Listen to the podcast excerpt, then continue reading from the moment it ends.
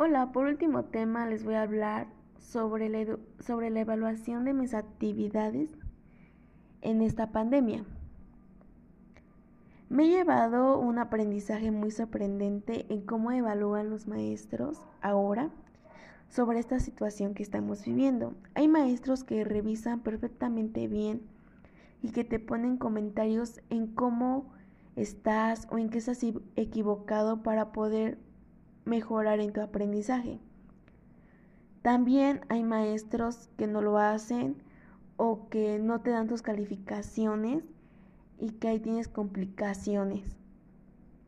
Por lo tanto, me han platicado que han visto a maestros que pues solamente evalúan la tarea, la y se va y que no la leen bien. Sin embargo, ha sido una adaptación muy difícil en actividades porque no contamos con recursos, porque no contamos con, con, todo lo que nos, con todo lo que nos piden a veces los maestros y se nos hace muy difícil. Ha sido también como una crisis económica en que varios alumnos pueden salir bajos, pero sobre todo en que cuando evalúan hay jóvenes que no les quedó bien un aprendizaje y que solamente la clase sobre una pantalla pues no es lo mismo a una a que tengamos clases presenciales. Sin embargo, tenemos que adaptarnos a esta normalidad que está pasando por nosotros. Valoramos el esfuerzo que han hecho los maestros hacia nosotros sobre encalificarnos y desvelarse por mucho tiempo para darnos una calificación y llegarla hacia un correo o hacia un tablón de claro.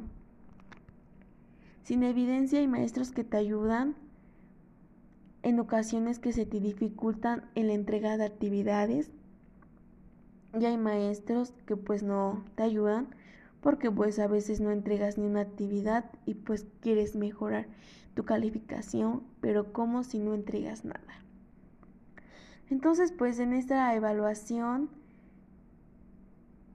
en mi caso, en la materia de habilidades, a mí, se me, a mí me parece divertida, pero pues a veces sí me cuesta poquito en entender las aplicaciones que estamos viendo.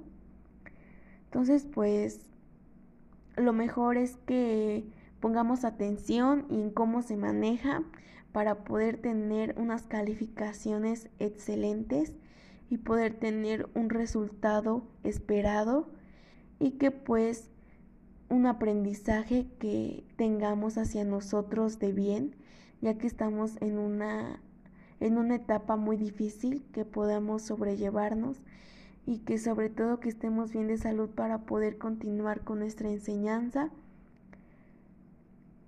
que los maestros nos dan hacia nosotros. Bueno, pues gracias y es mi último tema y pues este fue mi podcast en, en el tema del COVID y en el tema de la educación, sobre todo a larga distancia.